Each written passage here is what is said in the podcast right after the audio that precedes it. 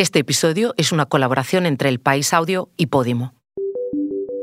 La historia de hoy comienza en marzo de 2021 con una noticia del periódico. Su título era Descubierto el meteorito más antiguo del mundo con 4.500 millones de años. En el primer párrafo se leía lo siguiente. El pasado mes de mayo, un grupo de cazadores de meteoritos halló en el Sáhara argelino un fragmento de material rocoso proveniente del espacio exterior. Este fragmento, que fue comprado en el desierto a un euro el gramo, llegó a valer 44 veces más al ser subastado en Christie's. Pero no fue el más caro. Algunos meteoritos han llegado a costar 3.000 euros por gramo. Estamos en búsqueda de los buscadores de meteoritos. Ese artículo lo leyeron 22.000 personas. Mi compañera Marta Curiel no fue una de ellas, aunque un año y medio más tarde se encontraría junto a algunos de esos cazameteoritos en medio del desierto. Es fin de semana. Soy Silvia Cruz La Peña. Hoy, en el país, meteoritos, del desierto del Sáhara a Christie's.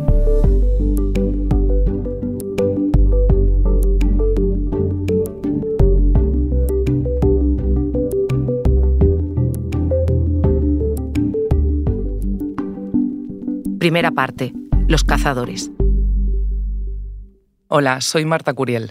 Soy periodista del País Audio y desde hace unos meses rastreo meteoritos. Según la NASA, los meteoritos son rocas espaciales que llegan a la atmósfera de la Tierra y consiguen atravesarla con éxito hasta alcanzar la superficie. Cada año llegan a la Tierra unos 17.000.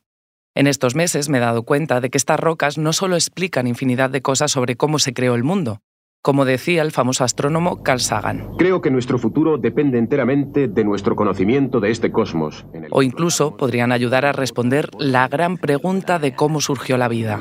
Sabemos que nos estamos acercando al mayor de los misterios. Sino que además, dependiendo de dónde caigan, nos cuentan cosas sobre cómo funciona la geopolítica mundial. Estamos hechos de materia de estrellas.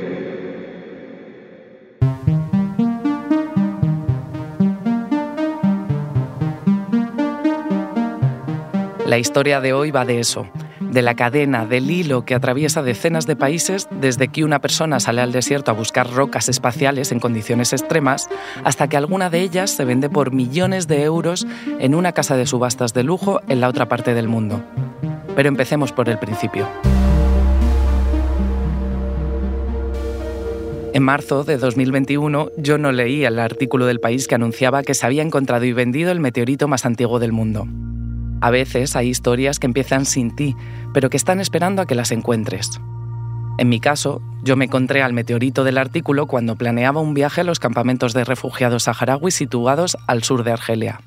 El tema con el que quería intentar contarlo era que yo sabía que allí, en otoño, empezaba la época de búsqueda de trufas. Trufas negras, sí, esa que te encuentras en muchos restaurantes en España. También sabía que había gente que hacía largos viajes para buscarlas, que les pagaban muy poco por lo que encontraban y que esas trufas llegaban a los platos de los jeques en el Golfo Pérsico, valiendo cientos de euros. Se ha hecho hasta una película sobre ello. Deberíamos estar a buscar trufas en el desierto. En pocos días se puede ganar muy buen dinero con eso. Si tú consigues el motor, yo pongo el coche. El motivo de ese viaje era tratar de explicar la realidad de ese pequeño trozo del mundo olvidado. Pero saber que hay gente que se dedica a buscar cosas difíciles de encontrar para sobrevivir no evitó que cuando llamé a mi fixer no me sorprendiera su respuesta. Un fixer es un productor local que ayuda a los periodistas a trabajar en zonas difíciles. Conoce la zona perfectamente y todo lo que se mueve en ella suelen ser invisibles, pero sin su trabajo, lo que hacemos nosotros, los periodistas, sería infinitamente más complicado. El que trabaja conmigo quiere seguir siendo anónimo, pero la respuesta que me dio fue algo así. ¿Sabes otra cosa que, se busca más que, que las trufas? Los meteoritos. Esa fue la primera vez que escuché hablar sobre la búsqueda de meteoritos. No me dio mucha más información, así que busqué más información. Y ahí fue cuando leí por primera vez ese artículo del país con el que he arrancado este episodio lo escribía Alberto Quero y en el artículo ponía que... El ejemplar, con unos 4.565 millones de años, era el más antiguo encontrado hasta la fecha y podía proporcionar nuevas pistas sobre cómo se formó el sistema solar. Empecé a atar cabos. Había viajado varias veces a los campamentos para trabajar. Conocía la zona bien, pero nunca había reparado en esa actividad.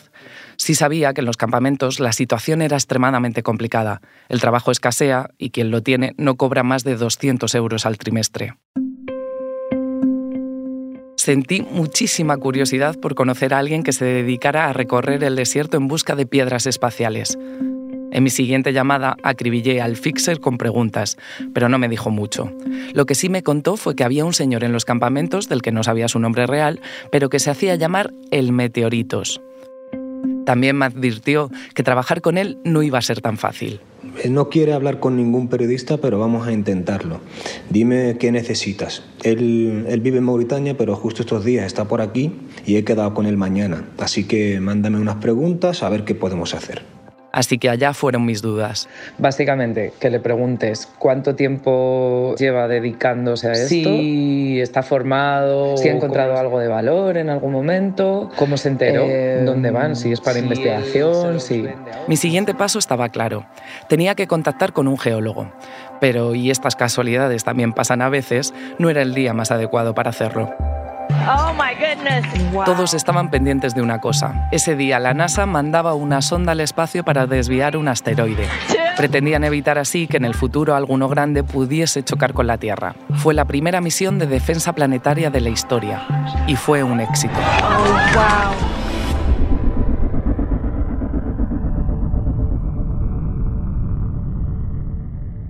Ahora volvemos, pero antes vamos a contarte algo. Hoy en el país te recomendamos Entre el cielo y las nubes, un podcast en el que Laura Escanes consigue que todos sus invitados sientan que están en un lugar seguro. Me quedé embarazada el primer año de prácticamente año y largo. Sí. Además nos coincidió con el COVID, entonces yo pasé mucho tiempo en casa. Y todo para mí era la niña. Todo, todo, todo, todo. Entre el cielo y las nubes es un podcast exclusivo de Podimo, porque escuchas mientras te informas con las mejores historias te regalamos 30 días gratis de suscripción a Podimo, la app de podcast y audiolibros. Date de alta en podimo.es barra hoy en el país. Después, solo 3,99 euros al mes.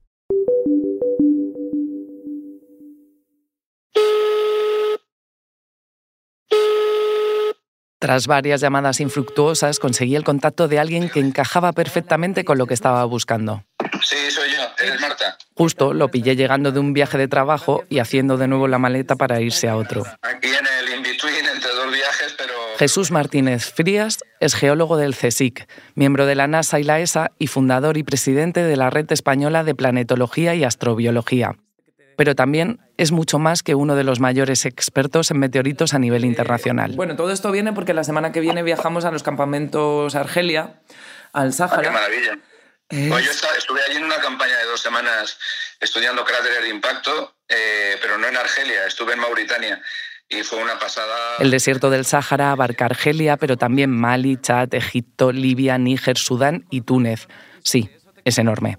De hecho, es tan grande como Estados Unidos. Mientras yo hablaba con Frías, el Fixes seguía intentando quedar con el Meteoritos para que aceptara reunirse conmigo, pero las cosas se complicaban. Esos días había siroco. El siroco es un viento que llega a velocidades de huracán en el norte de África.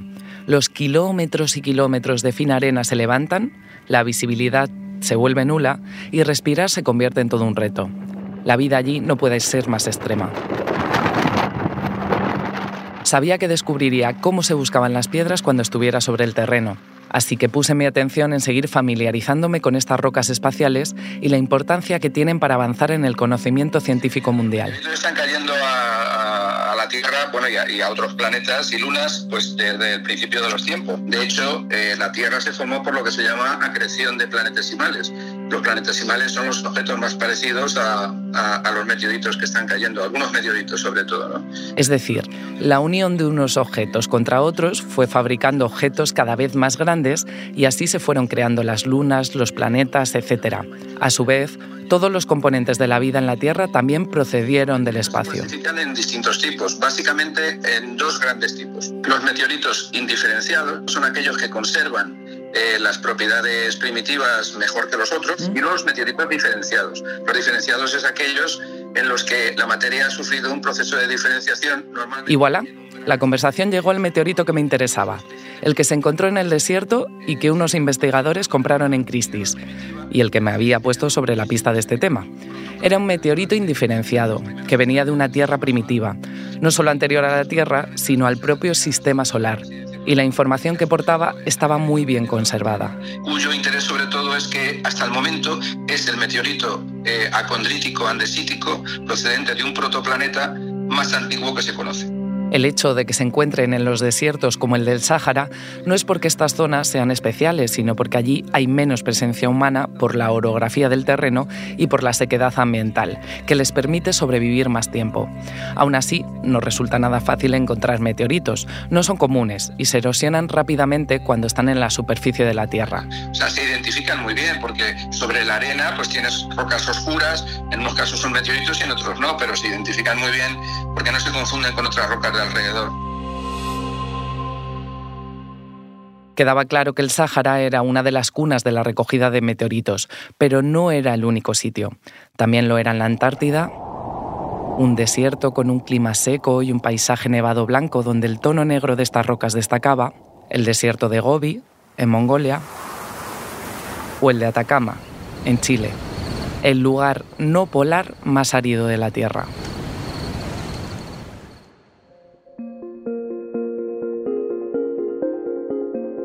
Antes decía que Frías no solo es uno de los mayores expertos en España que hay sobre el tema, es además el presidente del Comité de Ética, lo que me abrió una nueva perspectiva de lo que significa la búsqueda de meteoritos y el negocio que genera. Bueno, este es un, temazo, por así decirlo, ¿no? Porque los meteoritos en algunos casos son muy caros, ¿no? Y entonces pues hay eh, traficantes eh, de meteoritos que se dedican a vender eh, a veces de manera inmoral, ética y saltándose las normativas de los países que ya están empezando a tener normativas sobre el patrimonio geológico y también, por supuesto, científicos. ¿no?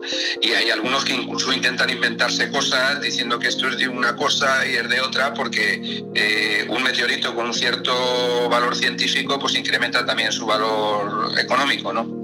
Entonces, con esto hay que ser extremadamente cuidadosos siempre va a existir un comercio de meteoritos y de cualquier otra pieza, eso no lo vamos a poder evitar, pero lo que sí hay que hacer es regularlo de alguna forma, ¿no? Es decir, que hay que regular el comercio para que no haya tráfico ilegal. Ahora te voy a dar la otra visión. La otra visión es que también hay personas que son muy pobres, que, que, están viviendo con, con, lo mínimo y lo único que tienen para ganarse la vida es eh, buscar piedras para sacarse algo. ¿no?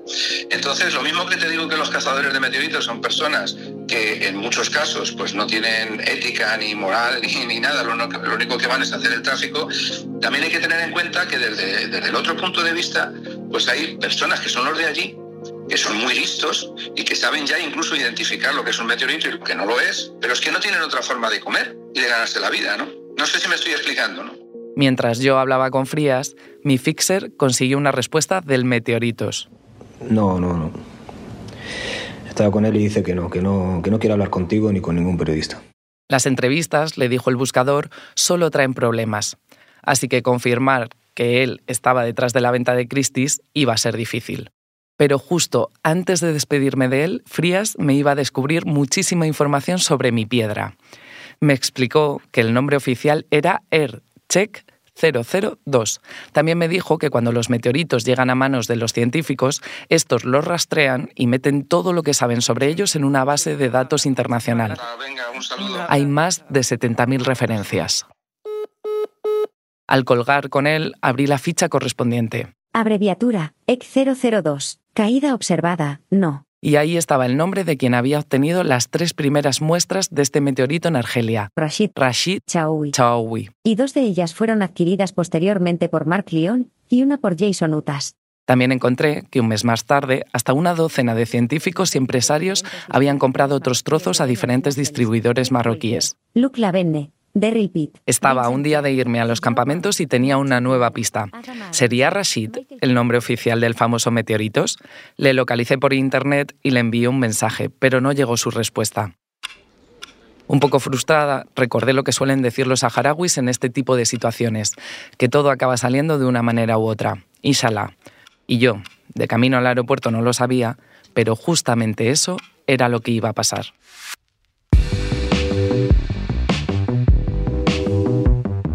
Cuando llegué a los campamentos no encontré al Meteoritos ni a Rashid, pero sí a alguien que llevaba 30 años dedicándose exclusivamente a la búsqueda de piedras espaciales en el desierto. Su nombre, Si no quiere decir el nombre no hace falta, ¿eh? Nayen Elbi tiene 54 años aunque la gente allí siempre parece mayor de lo que es. Nació en el Sáhara Occidental, en la que fuera provincia española, pero cuando España abandonó el territorio y Marruecos lo ocupó, tuvo que exiliarse en el desierto argelino.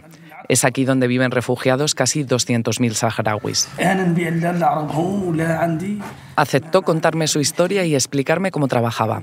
Él era el primer eslabón de la cadena. Entonces, al venir aquí, quiero saber eh, qué se ha encontrado recientemente, cómo, cómo se organizan, cómo se van, cuántos días están en el desierto. ¿Podemos ir, puedo ir preguntando poco a poco? Sin problema, sin problema. Y que... Sí, sí, yo, Cuando nos encontramos, vestía una túnica marrón, sandalias de cuero, un turbante negro para protegerse del sol y en la mano llevaba las llaves de un coche. Se oyen de vez en cuando porque no dejó de jugar con ellas. Nayem es alto y tiene unos ojos profundos que siempre te miran fijamente. Llegó con otro hombre, un poco más bajo que él y vestido de gris. Mahmoud Latbat iba a ser nuestro traductor. Pronto descubrí que también le ayudaba a veces en la búsqueda. Él me dijo, él, está, trabajando por su cuenta. Está buscando meteoritos y cuando la encuentra, la vende por el mercado este negro aquí. Nayem empezó a buscar meteoritos en 1998. No tiene formación geológica, todo lo que sabe lo aprendió de su tío, de nacionalidad mauritana saharaui. Ahora, Nayem hace lo mismo con su hijo, que nos acompañó en nuestra charla.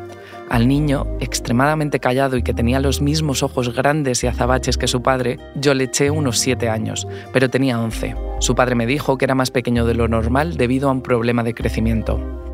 A pesar de conocer el entorno, preparar estos viajes decían era difícil.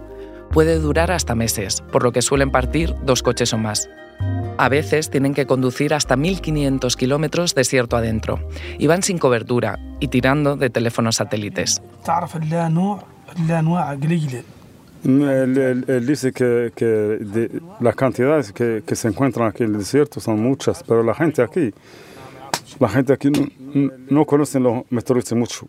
Hay que tener en cuenta que los campamentos están en una ubicación inhóspita, horrible para la vida y a la vez privilegiada para la búsqueda de estas piedras. Los campamentos se componen de cinco asentamientos ubicados al sur de Argelia, lindando con las fronteras del Sáhara Occidental, Mali, Mauritania y Níger. Él me dijo que el mejor tiempo es el otoño, noviembre, diciembre, enero cosa, tiempo que no hay mucho calor. Porque a veces hay gente que sale y se mueren de sed en el desierto. Me dijeron que no se suelen buscar los meteoritos en los campamentos, sino desierto adentro, donde las fronteras se diluyen y los problemas para datar estas piedras también. Creo que aquí en tierra argelina no es más legalizado. Eh, no, no, no no está legalizado. Esta gente que está, que está recogiendo aquí es por, por, por recoger, pero no son legales. Cuando se, te encuentran con la pieza, la, la cogen. Como me había adelantado Frías en España, dedicarte a esto, aquí, en estas condiciones, solo podía tener dos motivos. O se ganaba mucho dinero o era una cuestión de supervivencia. Así que le pregunté a Nayem qué era lo más valioso que había encontrado. Él cuando la encontró, la guardó, la trajo aquí y después la enseñó a, un, a uno de sus compradores y le dio este precio un buen precio. ¿Cuánto fue? 7 mil, 7 mil dinares. Él sabe que no es el precio, pero él la, necesita en ese tiempo. En ese tiempo la necesita.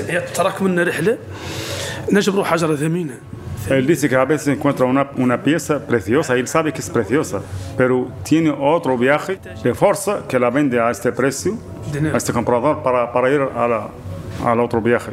7.000 dinares son unos 34 euros. Eso es lo que le pagaron por gramo. Teniendo en cuenta que tenía 350 gramos, el mayor beneficio que había obtenido en su vida por su trabajo han sido 11.500 euros. Y me decían, hay costumbre de donar un tercio de lo que se gana al resto de buscadores. Los compradores son unos, unos chiquillos aquí, saharauis. ¿Y estos los venden a gente de Marruecos, de... A ver, nosotros no sabemos, a veces la venden a Marruecos, a mauritanos. Hay, hay compradores en Mauritania, pero a veces son marroquíes, a veces son mauritanos. Y así. ¿Americanos?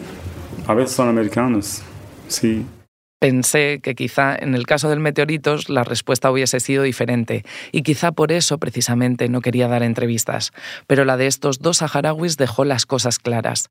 Em, hubo, una, hubo un meteorito que se vendió muy bien, que fue un hallazgo internacional en cuanto a investigación y para la ciencia y demás, que se encontró en... Adra, Adra. Andrá. En Al ¿Conocéis a alguien que estuviera ese día? Él, dice que tiene unos, unos amigos en, en, en esa zona.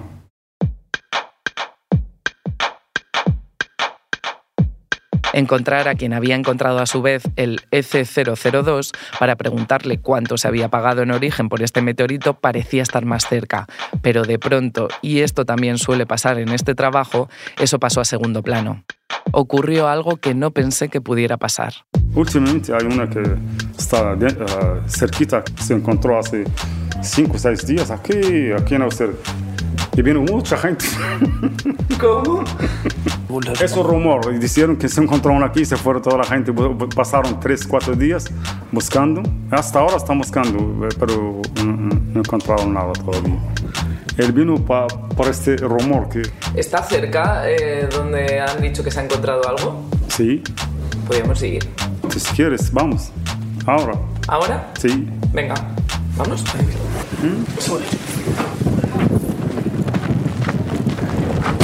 ¿Este es el coche con el que va? Sí, sí. Nombraba, nombraba al anciano. Efectivamente, era muy viejo. Los tres íbamos apretujados en la parte de delante. La parte de atrás es diáfana. Nayen la utiliza para meter sus utensilios, entre ellos una garrafa de agua, carbón y un par de mantas. El coche tenía una pegatina de la ITV de 2014 en el cristal. Cuando pregunté, me dijeron que ese cristal no era de ese coche. No es raro. Muchos de los coches que llegan a los campamentos son los que se desechan en otros puntos. Es usual encontrar autobuses con distintivos de regiones españolas como el País Vasco o la Junta de Andalucía. Estuvimos una media hora conduciendo y dando botes. Es curioso como cuando vas allí siempre te impresiona la capacidad de orientación en espacios en los que tú no ves más que tierra y alguna roca. Los saharauis tienen origen nómada. Seguían por el cielo, por la posición de las piedras. Son capaces de saber cuándo tienen que girar con el coche en medio de la nada para llegar a un punto determinado. Y conocer el desierto al milímetro es básico en este trabajo. Llegamos a una esplanada enorme y nos encontramos a unos hombres. Hola, encantada. Supuse que también eran buscadores. Él dice que encontraron poco, pero todavía no se ha vendido, no sabían nada de entonces no era un rumor que aquí había ¿Eh? meteoritos, ¿Eh? que no era un rumor que en esta no, zona. No, no, no, es un rumor. Ahí él, nos, dijo que, que encontraron una pieza aquí, pero todavía no se ha vendido. Saber que había posibilidad de encontrar algún meteorito como el que habían encontrado esos hombres hizo sonreír a Nayeme a Mahmoud y a mí, para qué engañarnos. Así que seguimos nuestra ruta. Empezaba a ver cada vez más hombres. Pregunté si las mujeres se dedicaban a la búsqueda. Me dijeron que pocas, que algunas habían encontrado meteoritos valiosos, pero de casualidad cuando construían sus jaimas. Claro, aquí estamos a campo abierto y vemos tres o cuatro coches, ¿no? El suelo no era de arena fina, era tierra dura y totalmente plana. Son gente muy joven también, ¿no? Sí, sí, son pequeños, pequeños. Resultó que Nayem sí era una referencia en la zona por su experiencia, una especie de maestro improvisado. Mira, la, gente aquí, aquí, de experiencia no, son muchas. No, tienen mucha experiencia, salen al campo a ver qué se encuentran. Por suerte. Que sí tenéis más experiencia. Sí. Así que varias personas se acercaron al coche para preguntarle qué le parecían las rocas que iban encontrando. Pasó así. Alguien se acercaba al coche, le enseñaba una roca. Él dice que encontró esta pieza y dice que es un meteorito. Y él le daba su diagnóstico. ¿Pero es algo o no es nada? Es algo, es algo. Cuando arrancamos, le pregunté a Nayem qué le había parecido la pieza. Pero no, no quieres decirle dónde la encontró. Antes de ponerse a buscar, Nayem y Mahmoud me dijeron que tenían que hacer una parada. Debían visitar a uno de sus socios. ¡Wow! Hay un montón de camellos. Camellos. Uno, dos, tres, cuatro. hay, como treinta. A ver si nos ordena una. Bájate, bájate. Hola, buenas. ¿Qué tal? El camellero tenía la piel azul Este tinte se llama lila y se desprende de las telas que visten los hombres de azul, un pueblo bereber seminómada conocido como los tuareg. En ese momento caí en que estar en medio de la nada, pastorear y de vez en cuando echar una mirada al suelo era también un buen método para buscar meteoritos. De hecho, estábamos allí para que Nayem le diera el visto bueno a algunas de las piedras que había encontrado el camellero. Hola. ¿Qué tal? Siéntate, Marta, ahí. Que tenemos buena suerte, ¿por qué? Por el almuerzo. Ah, están justo comiendo. Hemos llegado a la hora de la comida. Así que el camellero nos invitó a entrar en su jaima. Dentro, en una de las esquinas de esta jaima, que tendría como unos 10 metros cuadrados, había un hornillo destartalado de hierro calentando una cazuela enorme de barro con espaguetis y algún tropezón de atún me vino a la cabeza la alerta alimentaria que estos días habían declarado las ONGs en los campamentos. A ver, que nos entrega una, una piedra. Mientras comían, Nayem empezó a revisar la roca. Lo hizo recostado cerca de las cortinas de la jaima que hacían las veces de puerta. Puesto así, le daba el sol y el viento de lleno.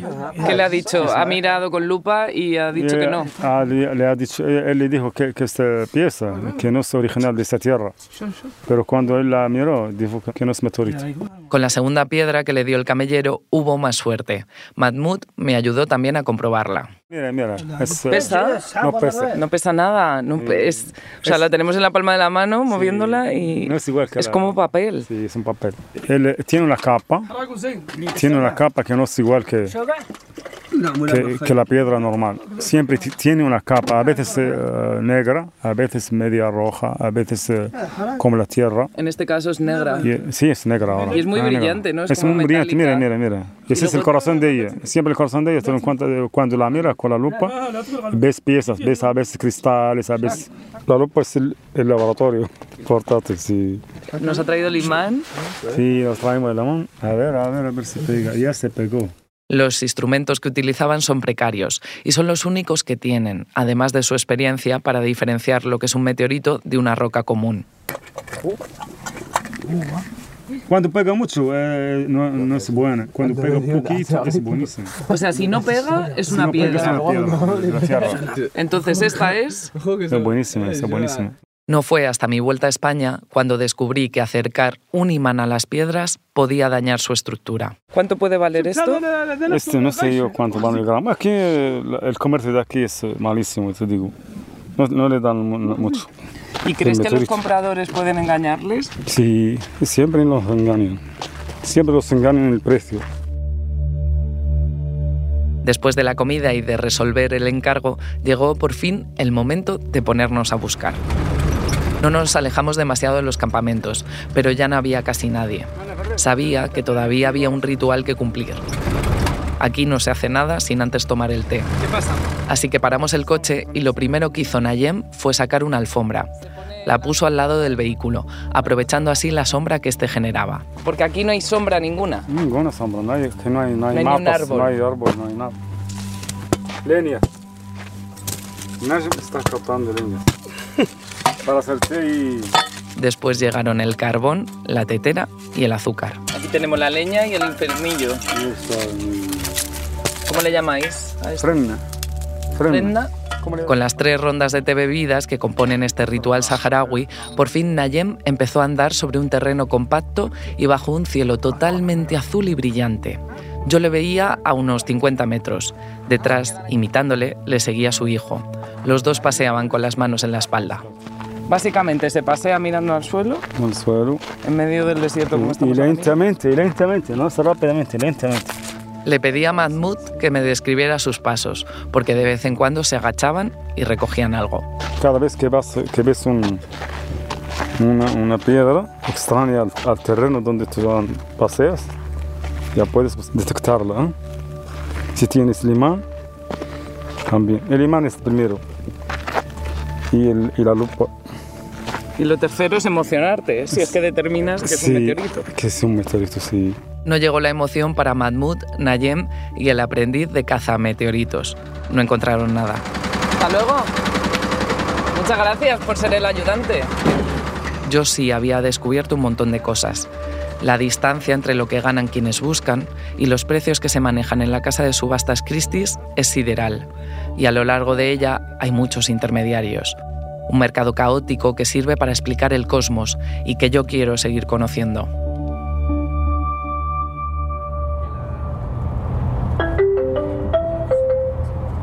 Próxima estación, Granada, final de viaje. En Granada hace un día muy frío, pero hace sol. Me he venido a Granada a conocer a Miguel Ángel Contreras y a que me cuente cómo funciona toda la venta de los meteoritos. Él tiene una página web y vende este tipo de piedras por internet. Voy a llamarle. Miguel Ángel Contreras, Meteolover. Pero esa, la de Miguel Ángel Contreras y el resto de los vendedores de meteoritos en Europa, esa es otra parte de la historia, el siguiente eslabón de la cadena. ¿A qué te dedicas y cómo lo defines? Me dedico a los meteoritos.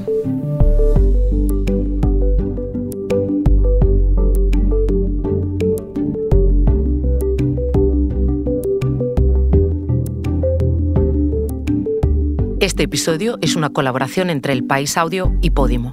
Es una historia de Marta Curiel, la grabación en estudios de Camilo Iriarte, el diseño de sonido de Nicolás Chabertidis, la edición de Ana Rivera. Yo soy Silvia Cruz La Peña y he dirigido este episodio. Esto ha sido Hoy en el País, edición fin de semana. Mañana volvemos con más historias. Gracias por escuchar.